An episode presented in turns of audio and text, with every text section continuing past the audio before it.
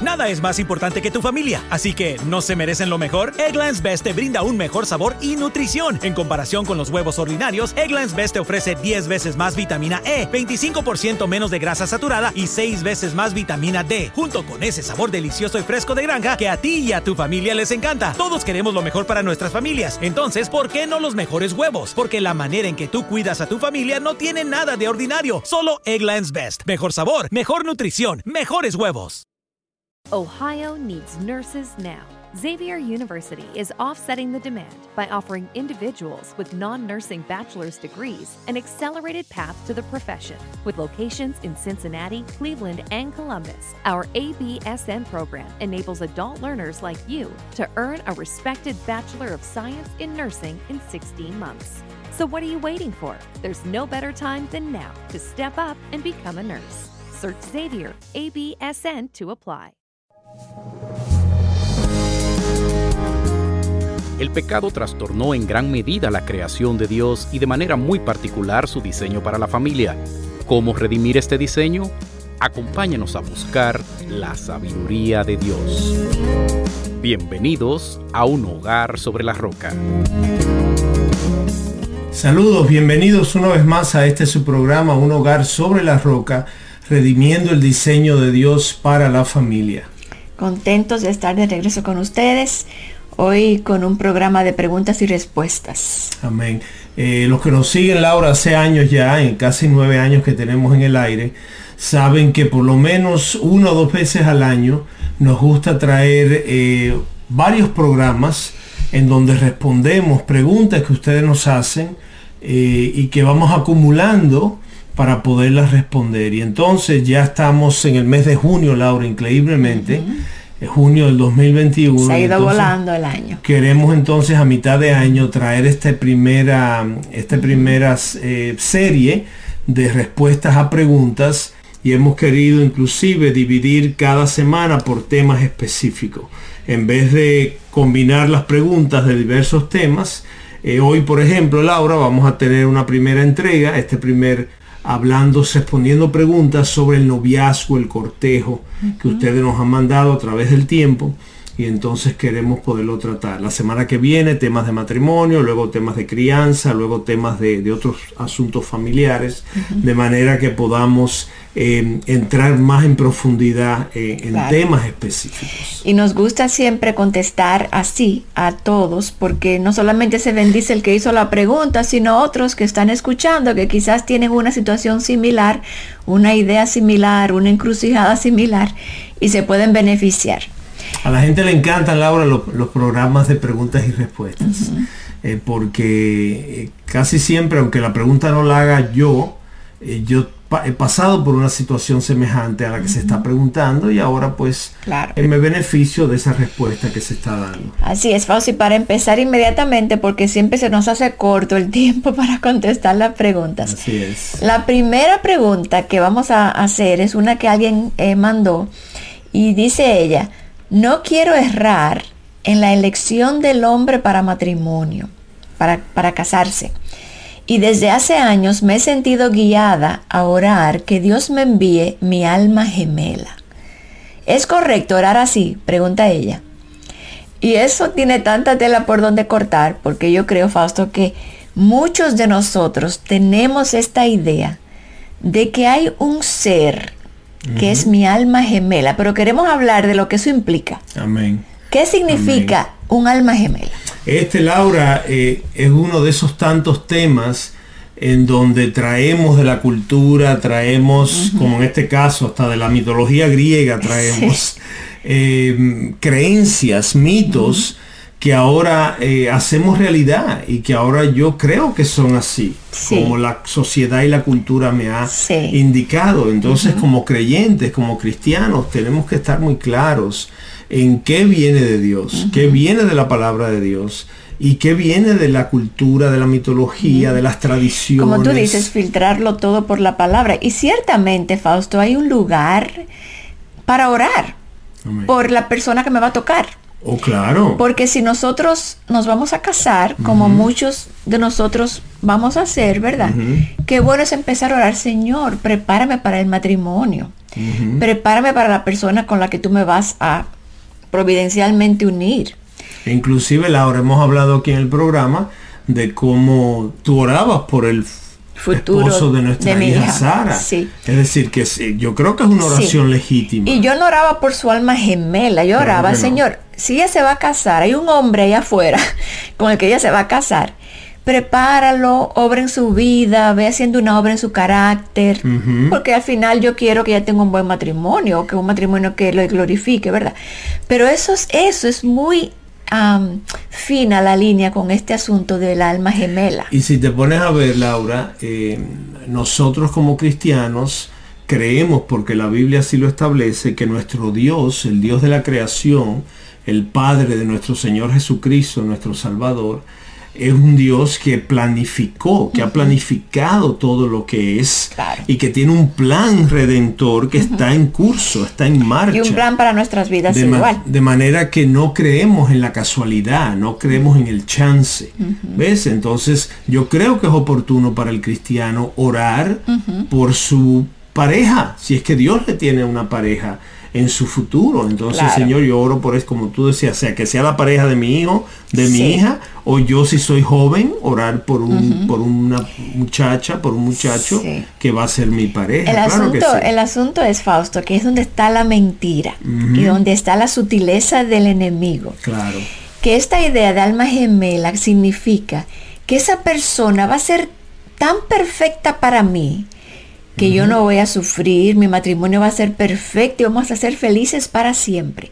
Y si yo entiendo que no encontré esa alma gemela, eso quiere decir que yo tengo que seguir buscándola. Ahí, es que está, Hasta que aparezca. Ahí es que está el bombón. Ahí es que está la clave.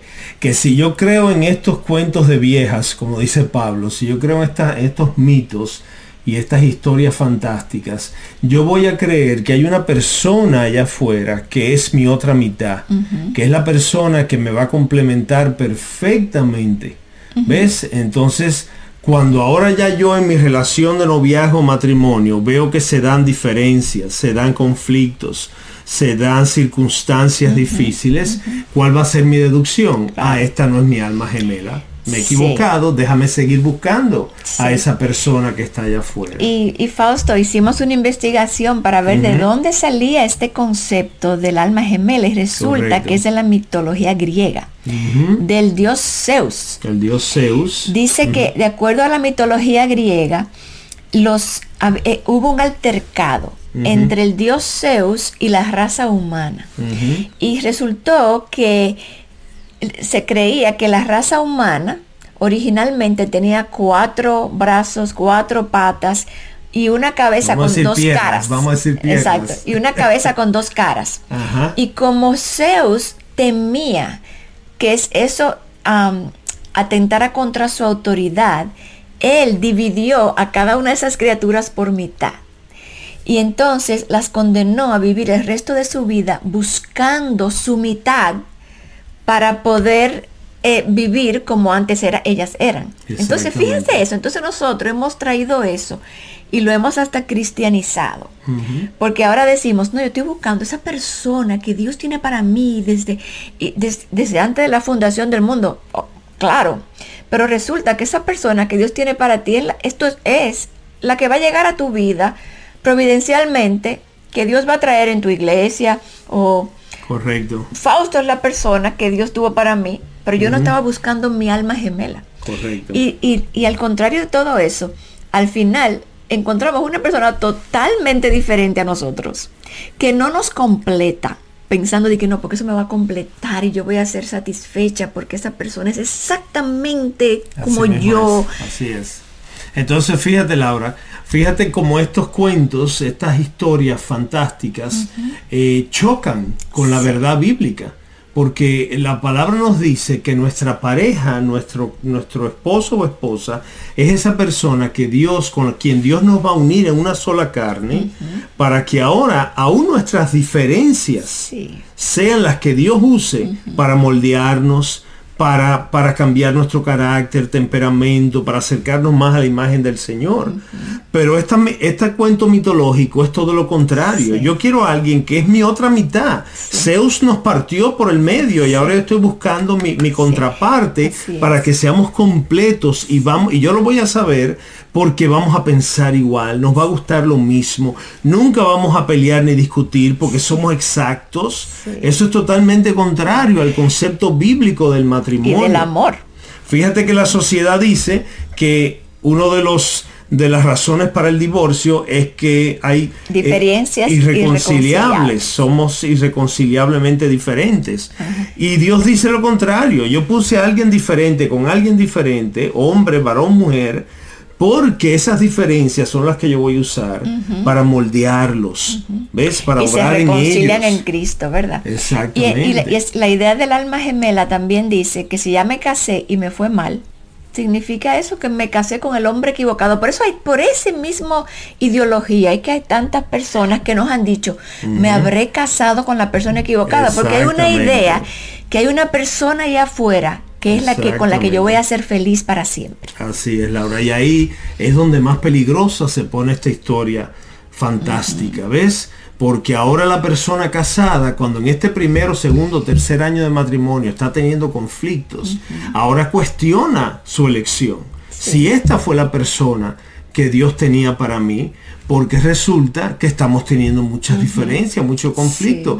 ¿Qué pasa? Cuando yo le doy cabida a estas historietas fantásticas, ahora yo le digo a mi, a mi corazón, ¿tú sabes qué? Hay que salir de esta persona para poder continuar nuestra búsqueda de la persona idónea que no he encontrado evidentemente. Mientras que la Biblia tiene un concepto completamente diferente.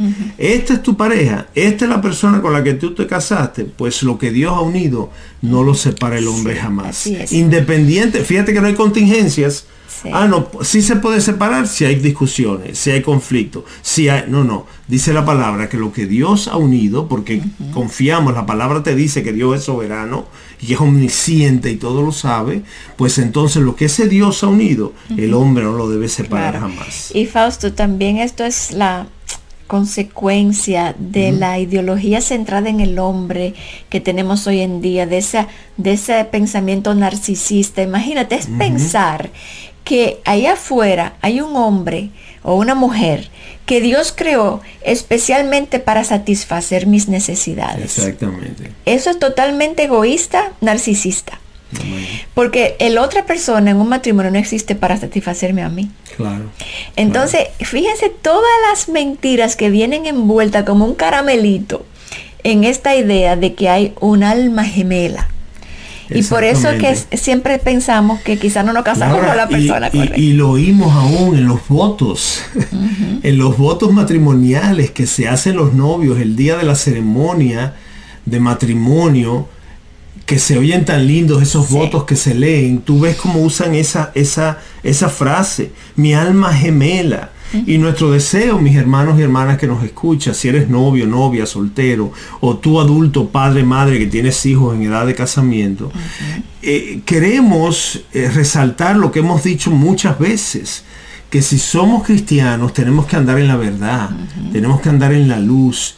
Y, y para algunos de ustedes quizás sea como poco importante el que se use en términos de ese tipo. No, pastor, usted sabe lo que quiero decir. No, no no se trata de lo que tú quieres decir, se trata de que digas lo bíblico, digas lo correcto, lo que Dios ha dicho. Dios nunca usaría esa expresión alma, gemela. Entonces nosotros como discípulos de Cristo no nos toca decir esas expresiones. Y todo lo contrario, cuando alguien la traiga a la conversación, pues de manera amorosa, de manera amorosa y claro, en el contexto correcto, en el momento correcto, pues poder aclarar esos conceptos, ¿ves? Sí, y Fausto, otra idea que me viene a la mente hablando de esto es que la realidad es que un matrimonio exitoso, o en este caso esta muchacha que está hablando por ese hombre, su alma gemela, el éxito de ese matrimonio no va a depender de que ella consiga la persona exacta para ella, sino que ella ame bíblicamente como Dios la manda a amar y sepa lo que es el amor sacrificial,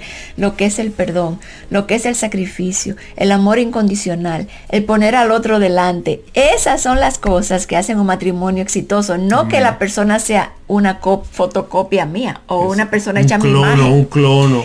Exactamente. Y yo creo que lo, el matrimonio es, es, es exitoso cuando aprendemos, como hemos venido enseñando, a amar bíblicamente y a comportarnos bíblicamente. No tanto tiene que ver con que la persona sea mi alma gemela. Y, para cerrar ya esa pregunta, porque se nos puede ir el programa entero en ese, en ese tema, em, no solo que no vas a encontrar tu alma gemela, querido hermano o hermana, es que la persona que Dios va a traer a tu vida va a ser diferente a ti, va a pecar contra ti, tú vas a pecar contra él o ella, van a tener que perdonarse, ¿ves? Porque Dios quiere desarrollar el carácter de Cristo en ti.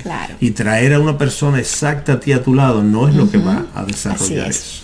Fausto, una segunda pregunta que nos hicieron y va muy, muy, puede seguir muy bien a esa, sería, ¿qué cosas debo tomar en cuenta durante el cortejo?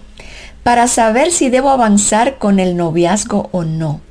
¿Qué cosas serían importantes y cuáles serían consideradas secundarias? O sea que esto va más, esto no es la misma pregunta, pero ¿qué? Ok, no, no es alma gemela. Dado que no hay alma gemela allá afuera. ¿Cuáles son esas cosas que yo debo tomar en cuenta a la hora de elegir un novio para casarme? Sí, eh, yo creo que hay muchas, yo creo que hay muchas, Laura, que debemos tomar en cuenta como futuros esposos y esposas. Pero yo creo que la que resalta primero, claro está, es que ese candidato o candidata sea creyente, sea, sea un, amador de Cristo, sea alguien que, que, da frutos de una salvación genuina, que da frutos de una conversión real, no simplemente alguien que va a la iglesia. A la iglesia van muchos inconversos, hermanos y hermanas, sino alguien que verdaderamente no solo se dice cristiano, sino que vive como un cristiano. ¿Cómo así, pastor? Eso significa no que es un santo, no que es un ángel con alas, pero que tiene las cualidades de alguien que tiene una relación personal con Cristo. Ama al Señor, habla de Él, lee su palabra, ama su palabra, la trata de vivir en su diario vivir. Eh, cuando peca se arrepiente se, reconoce que, que, obró contrario a la voluntad de Dios, quizás que hirió a otros y ahora pues trata de, enmendar el mal que hizo, lo confiesa. ¿Ves? A veces, Laura, estamos en las iglesias y creemos que porque esa jovencita bonita viene a la iglesia y participa en un grupo pequeño, ya ella es creyente. Y eso no es así. Y otra cosa que he visto mucho, Laura, y tú me, darás la razón, eh, parecería que el tema, el, imperativo bíblico de 2 de Corintios 6, eh, 14 y 15, de que no te unas en yugo desigual, es como una sugerencia. no, no, se trata, en muchas iglesias y en muchos eh, eh, ambientes, ámbitos cristianos, no se trata como un mandamiento. Y la realidad es, mis hermanos y hermanas, que eso está al mismo nivel de no cometerás adulterio, no matarás, no robarás, no te unirás en Porque Dios sabe que eso va a ser muy difícil, eso va a ser un yugo desigual. Pero mira cómo continúa el texto, Laura, porque ¿qué tiene en común? Dios con Belial. ¿Qué tienen en común las tinieblas con la oscuridad? Fíjate lo que te está diciendo Pablo. No es simplemente que tengamos ideas similares y gustos similares. No, es que nos pone en dos reinos diferentes. El de la luz y el de las tinieblas. Y Fausto, últimamente nos ha tocado ver muchos matrimonios aquí que el problema básico es que uno de los dos no es creyente. Entonces, qué difícil para ellos, porque es que uno busca la luz, como la mariposita que va hacia la luz, y al otro le encanta la oscuridad. Y entonces es muy difícil.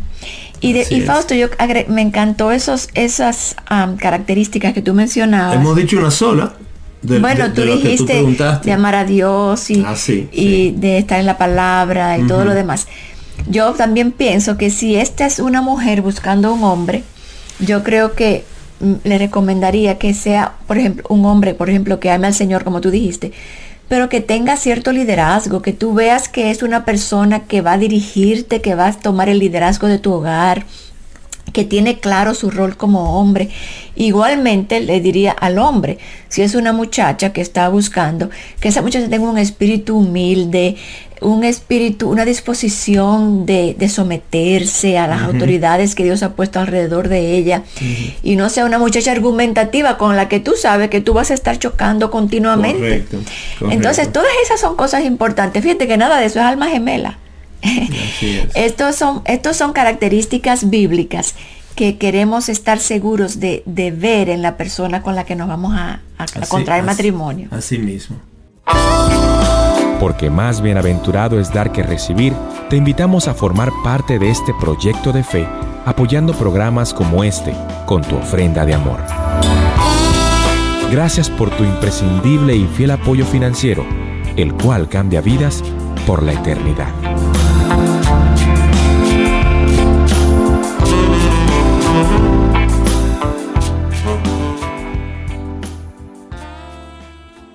Y Fausto, otra pregunta que nos han hecho. Voy a unir dos porque se parecen muchísimo y así podemos hablar más eh, extendido. Una persona preguntó, ¿qué opinan sobre buscar pareja en, por internet o en sitios cristianos? Esa es una. Y otra persona preguntó, ¿cómo ven que me cambie de iglesia o que visite otras iglesias?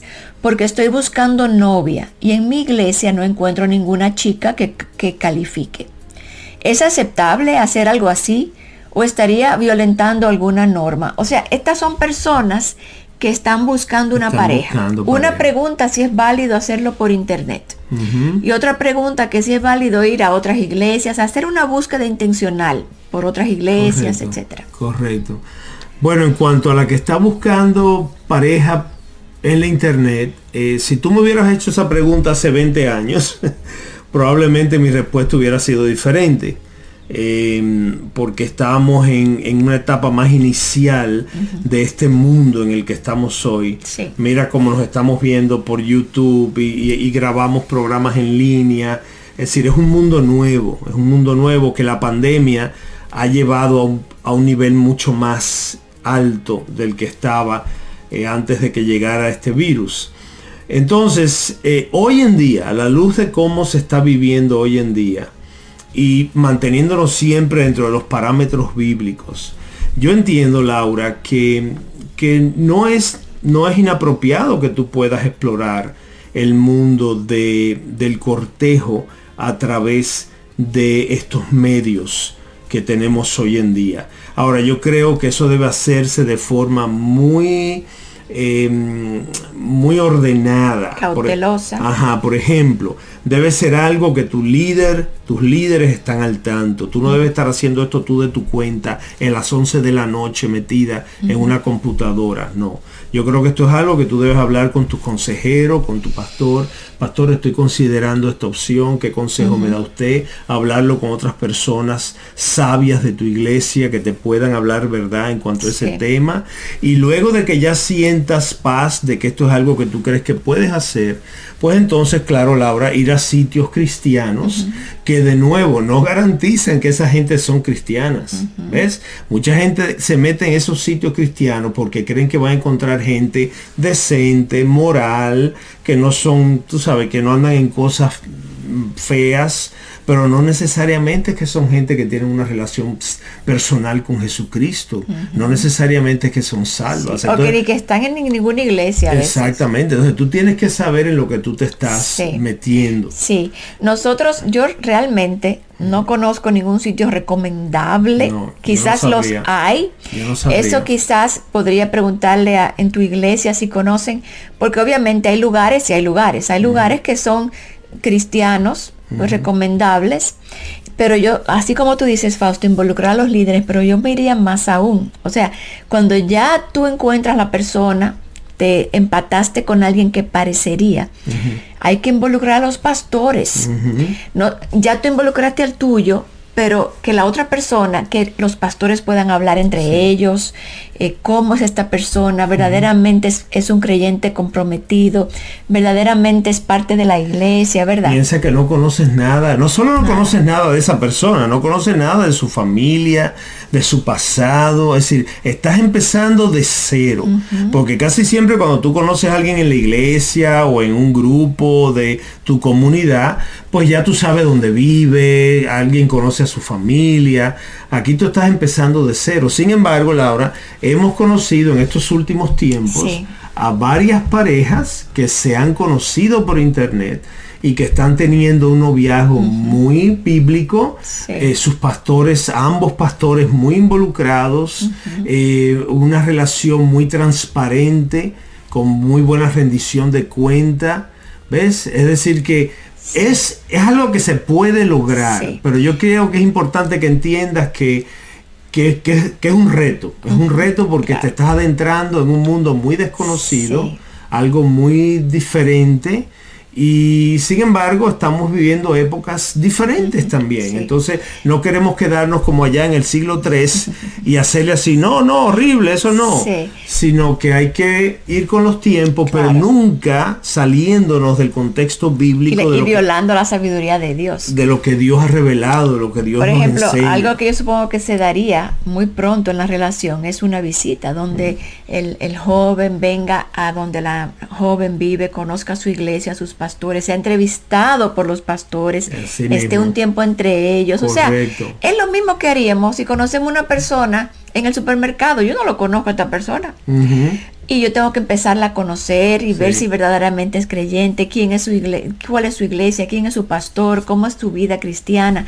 Yo creo que eso es muy importante. Yo creo que en todo caso, para pasar a la parte 2 de la pregunta, en todo caso, Laura, es como que si es el curso que vas a seguir, entiende que va a ser una experiencia mucho más exhaustiva que lo que quizás hubieras hecho si te haces novia o novio de un muchacho de la iglesia que ya tú has visto durante meses. Lo conoces cómo reacciona en el grupo, conoces su vida. Quizás eres amigo de su, de su, hermana, has estado en su casa porque eres amiga de la hermana, cosas de ese tipo que también también toda relación requiere eh, conocerse. conocerse bien a profundidad. Pero cuando yo empiezo algo con alguien que yo nunca había visto en mi vida, ni sé nada de dónde viene. Y más Laura, cuando a eso se le añade ahora diferentes culturas, quizás viene otro país, otro idioma, y ahora todo eso añade a los retos que vas a tener que, enfrentar. Pero en corto, no decimos que no, no decimos que eso es prohibido, o eso no está en la Biblia, claro que no, porque el Internet no estaba en la Biblia. Pero hacerlo con cuidado y dirección. Amén. Yo creo que los principios bíblicos aplican aún. Y Fausto, la, la, segunda parte de esta pregunta de otra persona, que es la de, ¿qué tal dejar mi iglesia o visitar otras iglesias con la intención de buscar una pareja? Sí, sí. Yo creo que aquí el tema eh, alcanza otro nivel porque sí, es posible que en tu iglesia, si es una iglesia pequeña, por ejemplo, pues no haya la persona que tú estás buscando. Una iglesia de 200 personas, quizá tú has visto que no, tú eres un varón de 25 que está buscando ya una novia y las muchachas que conoces de ahí, pues ninguna ha sido favorable a tus ojos, a tu corazón, no porque no sean buenas muchachas, pero quizá no, no, no has visto la que, la que tú sientes que es la persona que, con quien tú quieres empezar una relación de noviazgo. La parte de si me cambio de iglesia, ahí que yo tengo el problema, porque tú eres miembro de una iglesia local. Rumkey is hiring CDL drivers age 19 and up, and drivers are paid based on experience. Rumkey CDL drivers earn $1,000 to $1,300 per week and more than $10,000 in bonuses possible in their first year. Rumkey drivers are home daily, work in a recession resistant industry, receive great benefits and performance incentives. Start a lucrative career and apply now at rumkeycareers.com. Equal opportunity employer restrictions apply. Tú eres miembro de una congregación de la que tú eres el dedito, la oreja, el ojo, tú eres parte de ese cuerpo y tú debes estar funcionando activamente en ese cuerpo, en el ministerio que sea, sirviendo de la manera que sea. El hecho de que ahora yo voy a abandonar el cuerpo del que yo he sido parte porque voy en búsqueda de algo que no sé que voy a encontrar ni siquiera porque no sé si voy a encontrar la joven que busco en otras iglesias. Yo creo que eso no, eso no es aconsejable, eso no está bien. Hacemos un compromiso y hay momentos en que uno cambia de, una iglesia, de iglesia. Van a haber razones para tú salir de tu iglesia si son bíblicas, si son válidas y se hace correctamente, se hace bíblicamente. Pero buscar una, a una pareja no creo que sea una razón. Tú quizás ahora puedes, con amigos de otras congregaciones, ¿verdad? Con creyentes de otras iglesias que quizá tú conoces por el trabajo, por otros círculos de relacionados, tú puedes ahora dejar saber que tú estás en una búsqueda intencional y proactiva de pareja. Tú quieres que ya poder empezar familia y tú estás buscando y ahora tú le das la oportunidad a otros hermanos, a otras personas que te conocen, que conocen quién tú eres, tu temperamento, tu trasfondo. Quizás ellos saben de alguien que está en su iglesia que podría hacer un buen pareamiento contigo. Entonces, eso es diferente, porque ahora ellos eh, eh, eh, coordinan una reunión, hacen una, un, un, café en la casa, una tarde de té, qué sé yo, y te invitan, invitan a la joven y ahora los presentan. Y no es una sorpresa, no es como dicen en inglés, un blind date. no es blind, sabemos a lo que vamos. No es a ciegas. No es a ciegas, perdón. Sabemos a lo que vamos. Y eso está bien, porque esos otros elementos son elementos de película, de, películas románticas de, cine. No se trata de eso, se trata de ser honestos. Estamos buscando una pareja y me hablaron de ti, María, me hablaron de ti y pues me encantaría podernos conocer, tratarnos un poco, a ver si Dios nos guía. Fausto, yo recuerdo que nosotros no éramos creyentes, claro, cuando empezamos a salir, pero fue un amigo tuyo que dijo, yo creo que a Fausto le podría y le se podría empatar con una amiga de mi novia. Y así fue. Entonces yo creo que hay lugar para eso. Y, Fausto, como tú dices, quizás no llegar al punto de irse de la iglesia, pero pienso en retiros de jóvenes que a veces hay. Hay iglesias que son amigas entre sí, y hacen un retiro de jóvenes profesionales o jóvenes casaderos. Y entonces tú, tú, vas a, e, tú vas a ese retiro y conoces personas el mundo evangélico local siempre es pequeño. Entonces uno conoce otras iglesias y otros creyentes y ahí uno puede socializar con estas personas. O Correcto. Porque si bien, si bien eres miembro de una iglesia local, eres miembro de la iglesia universal. Y ahora otras congregaciones de, de doctrina similar, porque eso es otro punto. Tú quieres que sea una iglesia que enseña que esté en la misma línea más o menos de la tuya. Porque si te casas con un creyente de una doctrina muy diferente, eso va a traer también sus choques y sus conflictos. Entonces, no, la respuesta es no a cambiarte de iglesia, por eso. Por esa razón no. Pero sí a, conectarte con personas de otras iglesias que puedan ahora quizás eh, conocer a alguien que resulte ser la persona que tú estás buscando. Exacto. Fausto, una próxima pregunta. Esta es de una joven que dice, yo soy una joven creyente, hija de padres no creyentes. Eso lo vemos mucho. Sí. Eh, que jóvenes que se convierten y sus padres no, no se han convertido. Entonces, ella es hija de padres no creyentes. Ella tiene un novio creyente con el que se quiere casar, pero sus padres se oponen porque tienen otras expectativas del hombre con quien e, quieren que ella se case. ¿Y cómo ella debe manejar eso? Muy buena pregunta que vemos con mucha regularidad. Y yo me atrevo a ir más lejos, yo me atrevo a ir un paso más arriba. Ahí ella dice que sus papás no son creyentes y claro, eso afecta mucho la situación porque los padres como incrédulos no tienen las el filtro que ella tiene las expectativas bíblicas y los filtros bíblicos que ella tiene. Ellos quizás quieren un profesional que gane dinero que le dé comodidad a su hija. El cristiano, los padres cristianos saben que no se trata de eso.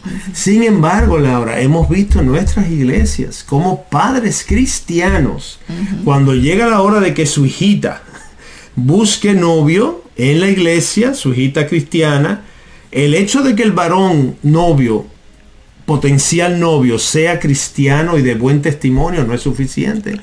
Ellos quieren que se vea de cierta manera, que tenga cierta apariencia, que tenga cierta profesión. Es decir, que no, esto no se limita a padres incrédulos, porque si, los padres son incrédulos, bueno, podemos entenderlo. Ellos no tienen la luz, el entendimiento.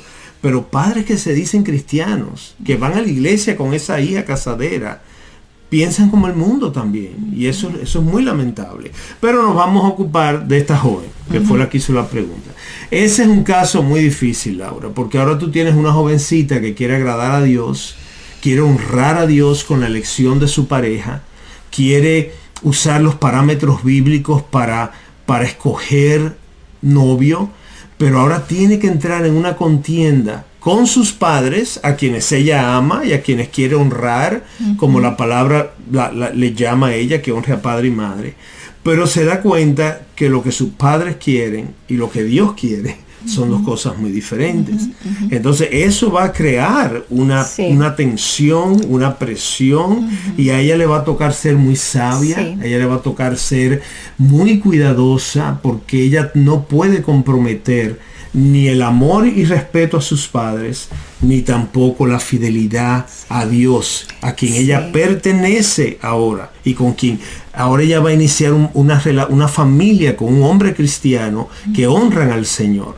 Entonces... Yo, yo haría una pequeña excepción, e, no excepción, sino una aclaración, que sería porque ella no lo dice, cuáles son esas cosas que los padres están esperando del joven. Porque no importa, ahora me voy a ir por si acaso esto está sucediendo. No importa que seamos cristianas, cuando somos jovencitos y tenemos la cabeza llena de fantasías y de romanticismo, muchas veces no vemos cosas que nuestros padres sí ven, porque no sabemos que sea nada antibíblico lo que los padres estén esperando del joven.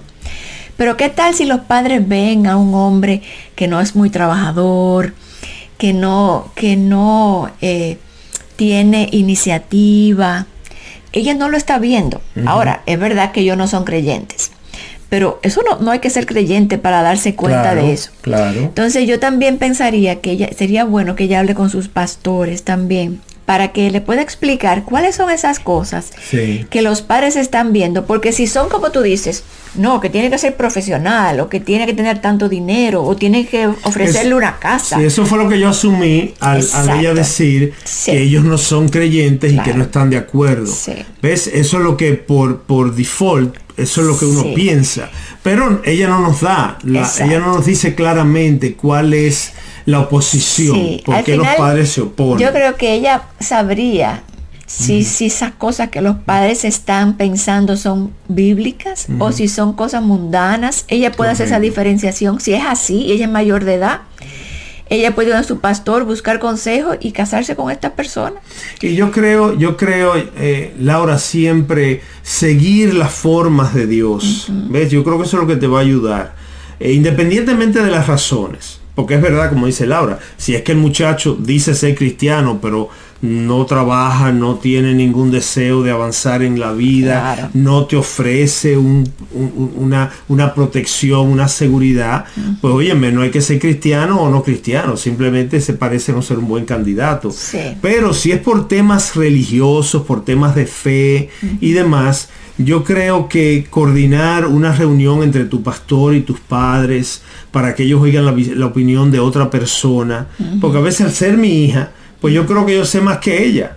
Y yo sé el que sé, ¿ves? Pero a veces Dios quiere que tú oigas a tus padres porque tus padres son sabios, son mayores y están viendo cosas que tú quizás no estás viendo. Exacto. ¿Ves? Al final yo creo que, es un reto grande porque tú quieres honrar a papá y mamá. Yo sé que es muy difícil una novia cristiana casarse en contra de la voluntad de sus padres. Eso tiene que ser muy gravoso, porque ese es un día tan hermoso y tú quieres a tus padres ahí gozándose contigo, tú quieres empezar una nueva vida como Dios quiere. Entonces, al final va a ser un tema de mucha sabiduría, de buscar mucho consejo, de abrir tus expectativas, no cerrarte a nada, no ensimismarte, que ese es, ese ese es, sino pedirle a Dios que, te ayude a, que involucrar a todo el mundo para llegar a una conclusión que sea de beneficio para todos. Nuestro mayor deseo es compartir la verdad de la palabra de Dios y ayudar a personas en su ciudad a llegar al conocimiento de Cristo como su Señor y Salvador. Y no solamente en su ciudad y país, sino mundialmente. Y ya que nuestro financiamiento proviene de nuestros radioescuchas y patrocinadores, cada programa que escuchas es gracias a las oraciones y donaciones de personas como tú. Si estás interesado en contribuir, entra a nuestra página web radioeternidad.org y allí verás cómo puedes contribuir con este ministerio. Entonces, una próxima pregunta, Fausto. Sí. Esta es una joven cristiana también. Ella dice, estoy saliendo con un joven cristiano de mi iglesia. Parece que ambos nos gustamos y que somos afines en muchas cosas. Pero después de seis meses de conocernos, él no ha hecho ningún avance o mención de si desea formalizar con ella. ¿Es esto normal? Ella pregunta, ¿debo esperar o preguntarle? Ella está hablando de un joven que está saliendo con ella y no, se le, ha, no le ha dicho, quiere ser mi novia. Yo haría una pregunta similar que venía pensando mientras leía esta y es, mm un joven que ya es novio de alguien, y lo vemos mucho, y no acaba de poner una fecha de matrimonio. Ya son novios. Este muchacho se dilata en decirle a la novia, a la joven, hagámonos novios para conocernos mejor. Y este otro que yo te estoy diciendo, ya es novio por años y no acaba de proponer matrimonio. Aquí asumimos que ambos son cristianos y que la relación va bien es simplemente que el varón parecería no dar pasos de compromiso. Exacto. No pone fecha, no le hace sentir a ella que él le está dando eh, prioridad a, la relación. Y tristemente, Laura, eso es algo muy consistente con los tiempos. Eso es algo muy común en esta, en esta generación milenial y generación Z que le llaman, donde vemos que eh, no hay un sentido de planificación, de compromiso, de, pacto, sino que hay una, hay una ideología de libertad, de, que venga lo que venga, de ser feliz con tu soda, como los anuncios, bailando en la calle con tu botella de soda, así como que no hay un no hay un concepto como cuando crecimos nosotros de que yo de niño ya estábamos pensando cuando yo sea grande yo voy a hacer esto yo me quiero casar con tal persona a mí me gusta este tipo de mujer. Como que el niño ya iba dirigido hacia el futuro Hoy en día llega el futuro, ya se hace presente, tengo 30 años. Y soy niño todavía. Y sigo siendo un niño. En mi casa jugando videojuegos, no quiero hacer nada de trabajo, quiero que mi mamá me siga resolviendo mis cosas. Eso es una realidad de estos tiempos y lamentablemente, como pasa en otras áreas del vivir del, del cristiano, estas corrientes ideológicas invaden la iglesia, invaden a los miembros de la iglesia. No estamos ajenos a eso. A veces identificamos, Laura, estas cosas, pero aún así las tenemos en medio nuestro y no logramos como desconectarnos de ellas. Entonces, muy probablemente, joven que nos escribe, tu novio eh, ha caído en ese, en ese patrón porque afecta mucho más al varón.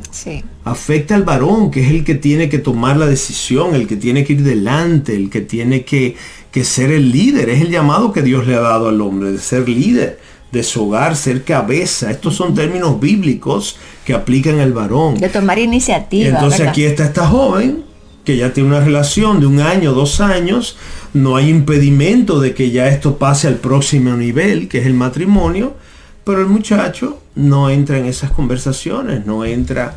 Entonces, yo creo que ella, si te oí correctamente, ella pregunta qué debe hacer, si debe hablar. Sí, bueno, la que preguntaba, quería saber de este joven que aparentemente la está cortejando, pero no le acaba de pedir ser novia.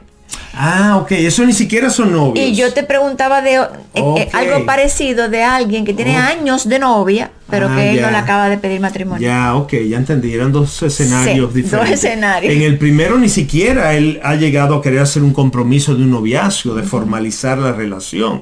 Yo creo, joven que nos escribe, que eso es un un, un, Una alerta. una alerta, un indicativo importante de que puede haber problemas. Porque si este joven está contigo porque tú le interesas y, por, y si tiene una mente bíblica, él sabe que esto no es esta relación no es para quedar en limbo eterno. Esto va hacia el matrimonio. Si él es un joven bíblico, él sabe que el noviazgo es hacia el matrimonio. No es para yo tener una novia simplemente, una compañera, es porque me quiero casar con ella. Entonces yo creo que aunque yo sé que tú como mujer joven quizás te sientas incómoda de preguntarle, mira, ¿cuáles son tus planes? ¿Qué tú quieres conmigo? ¿Hasta cuándo vamos a estar en esto? Yo sí creo que debes tener una conversación, quizás no de decirle, ¿me vas a pedir, vas a comprometerte o no? Eso no, quizás no Sí. lo debas hacer. Pero sí que puedas tener una conversación hablando hacia futuro, como tú ¿Cuáles son tus planes tu- con esta exacto, relación? ¿Cuál es tu visión hacia el futuro? ¿Qué planes tú tienes? Exacto. En las conversaciones trata de, de que las conversaciones vayan hacia ustedes, Sí. hacia el futuro de ustedes, a ver qué él te dice. Y si tú ves que él se queda divagando y él se queda muy en el aire, quizás convenga decirle, mira José, eh, en realidad yo entiendo que nuestra relación no está marchando, no está O encaminando. quizás ya tú, o, o si son novios, que no son nada, son amigos. Esos Seguirlo- son los que no son novios todavía. Seguirlo considerando amigo, pero ya tú sabes que esa persona no es la que tú estás esperando. Pero entonces haciéndoselo saber. sí. porque él quizás cree que siguen siendo pareja exclusiva.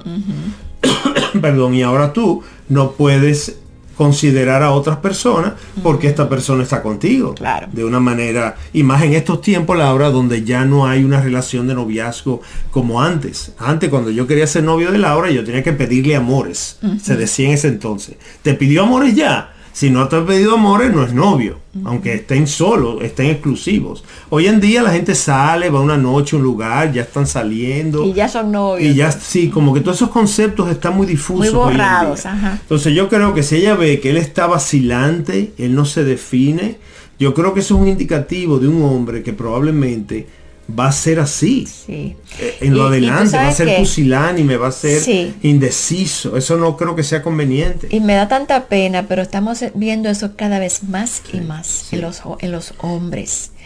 Y entonces tú ves las mujeres desesperadas por eso y, Y que las mujeres hombres de quieren tomar el aún en control. los hombres de la iglesia, Laura, que es lo triste. Que tienen que ser más, tener iniciativa, Exacto. dar Que el esa sea la forma del mundo, bueno, ¿qué vamos a hacer? Pero entre los hombres que conocen la palabra Sí. es lamentable. Y en cuanto a la otra joven que tú mencionas, que ya tiene un noviazgo Y no de, le pone fecha de dos o de- tres de años, pero no hay conversación sobre boda. Yo creo que ya ahí, estando ya en un noviazgo, ya esa joven sí tiene Claro. el derecho de poderle decir, mira, novio mío, amado mío, de tres años. eh, ¿Qué, qué planes tú tienes? ¿Hacia dónde tú ves esto ir? Porque ya esto se está alargando. Fausto, y algo que se me ocurre ahí para eh, a todavía ponerle más carne a esto para otras personas. Yo creo que muchos hombres y mujeres también a veces dilatan el matrimonio porque quieren acabar una carrera o quieren tener dinero para comprar un apartamento Quieren tener su casa o para tener una casa y eso no es necesario para casarse. Eso no es bíblico. Eso no es bíblico. Ay, no, conocemos múltiples parejas que tienen años de casado, ya parejas mayores, que se casaron jóvenes y, y empezaron juntos. Sin y- nada. Sin nada. Y, y estudiaron juntos y, traba- y, y trabajaron y tuvieron su familia.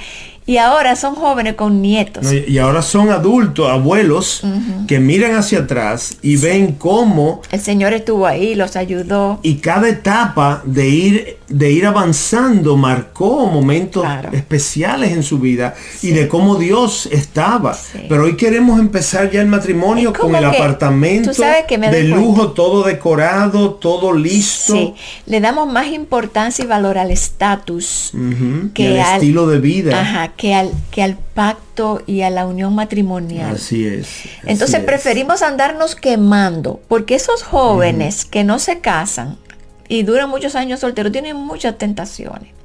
No, y entonces, Entonces- en vez de los votos que dicen en las buenas y en las malas, en la abundancia y en la escasez, no. Yo quiero en las buenas y en las mejores, Sí. en la abundancia y en el mucho más. Sí. No, Y- Dios quiere que nuestro matrimonio Sí. pasemos por todas esas etapas porque nos van formando y nos van acercando a Él. Y nosotros consideramos que el noviazgo debe ser con miras al matrimonio. Para eso es el noviazgo. No es para tener un novio para andarme quemando con el novio. Claro. Es para tener un novio, para Es conocerlo para por un tiempo, para, para, el matrimonio, correcto. Y entonces, eh, de nuevo, esos, esos noviazgos tan largos son muy tentadores. Exactamente. Entonces, definitivamente que eh, el, el- la- el mundo de hoy y las ideas de hoy, las corrientes de hoy, nos han alejado mucho de estos, de estos conceptos que son tan importantes. Y a manera ya de cierre de esas dos Sí. preguntas, al final, ha- hablen claro, hablen la verdad. ¿Ves? No, como, como hijos de la verdad, nos toca hablar la verdad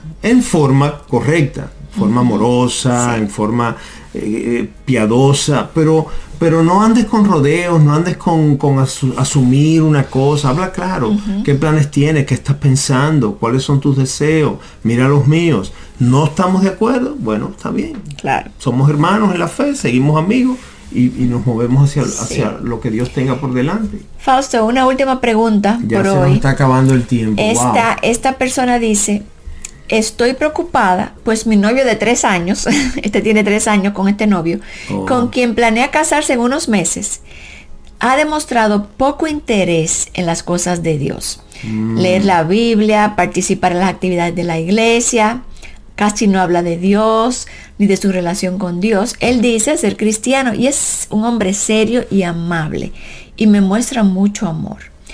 Pero no sé si ama a Cristo. Uy, Esta wow. persona ya se va a casar con este hombre de tres años. Eso es peligrosísimo. Yo creo que, que ahí esa muchacha está siendo muy discernidora. Porque por lo general, Laura, ya a ese nivel, cuando el varón tiene esos atributos de amoroso y amable y todo esto, ya para muchas muchachas eso es suficiente. Ya este muchacho es excelente, mira cómo me ama y mira lo atento que es. Pero ella está viendo que él quizás la ama a ella, pero no ama tanto al Dios de ambos. Sí. Entonces yo creo que joven tienes mucha razón estar en estar eh, preocupada hasta cierto punto. Yo creo que es algo que debes hablarlo con tu pastor, debes hablarlo con tu novio primero, escudriñarlo. Óyeme José, te noto frío, te noto desconectado de las cosas de Dios. Eso no era así cuando al principio empezamos a tratarnos. ¿Qué está pasando? Que puedas tener esa conversación con él. Y si no satisface sus respuestas, tu inquietud, yo creo que debes decirle, mira, yo quiero que vayamos a hablar con el pastor Manuel. Yo quiero que vayamos a hablar con el pastor porque yo estoy inquieta. A mí me preocupa que tú no estés en una relación personal con el Señor. Y yo sé que a tres meses de un matrimonio esto puede ser muy traumático. Pero es mejor cancelar un matrimonio a los tres meses y a los dos y a un mes que casarte con un hombre que tú creías que era creyente y que quizás parecía creyente porque tiene una novia, novia Sí. creyente, pero que ya casado te das cuenta que no le interesa a Dios. Sigue siendo buena gente, sigue siendo amable, sigue siendo atento contigo, pero no tiene, no le interesa a Dios ni sus cosas.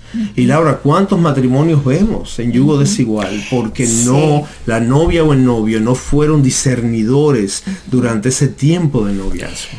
No sé a quién fue que escuché decir una vez y me lo encontré tan, tan cierto, que nosotros debemos buscar para casarnos un hombre o una mujer que ame más a Cristo que a mí. Amén.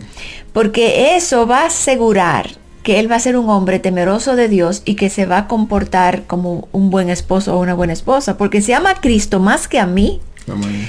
tenemos las de ganar. Y entonces esta muchacha está diciendo, él no parece amar a Cristo, es muy bueno conmigo, pero sabemos que el pecado va a salir eventualmente. Y gloria a Dios por el discernimiento que Sí. le ha dado esa joven, que ella está pudiendo ver eso con claridad aún a tres meses de su matrimonio. Pero cuánto fracaso vemos, porque faltando poco tiempo para el matrimonio, yo elijo no, no poner atención a esas cosas, porque la verdad puede ser terrible.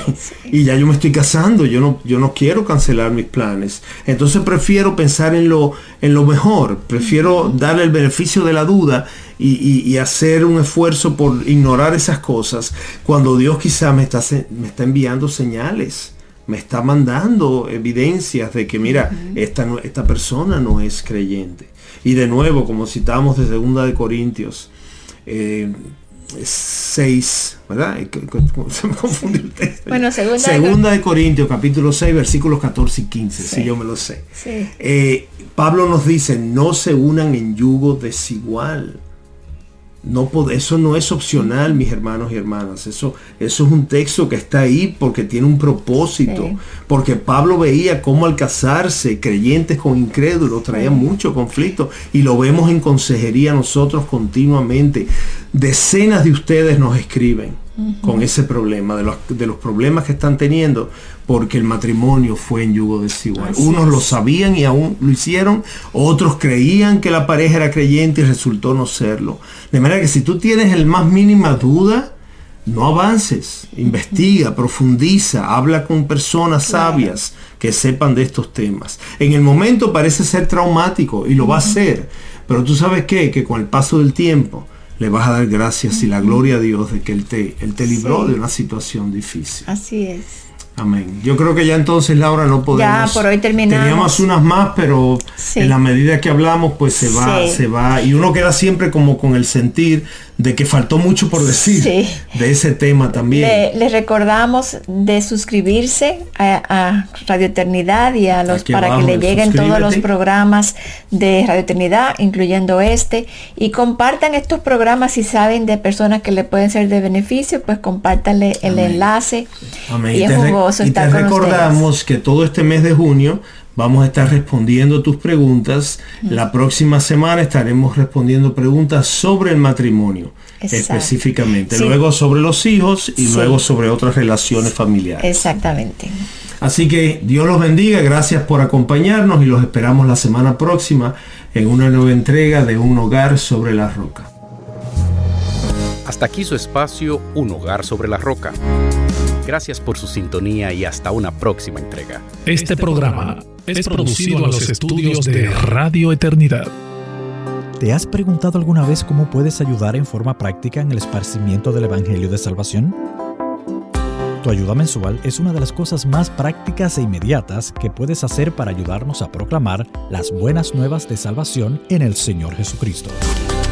Si estás interesado en contribuir, entra a nuestra página web radioeternidad.org o llámanos al teléfono 809-566-1707 para que te enteres cómo puedes contribuir con este ministerio.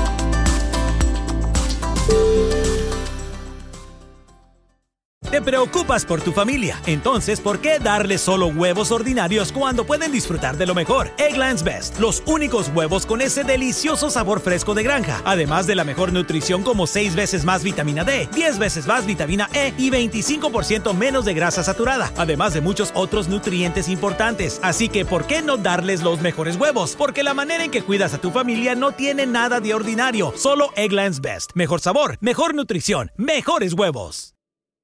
Nada es más importante que tu familia, así que ¿no se merecen lo mejor? Egglands Best te brinda un mejor sabor y nutrición. En comparación con los huevos ordinarios, Egglands Best te ofrece 10 veces más vitamina E, 25% menos de grasa saturada y 6 veces más vitamina D, junto con ese sabor delicioso y fresco de granja que a ti y a tu familia les encanta. Todos queremos lo mejor para nuestras familias, entonces ¿por qué no los mejores huevos? Porque la manera en que tú cuidas a tu familia no tiene nada de ordinario, solo Egglands Best. Mejor sabor, mejor nutrición, mejores huevos.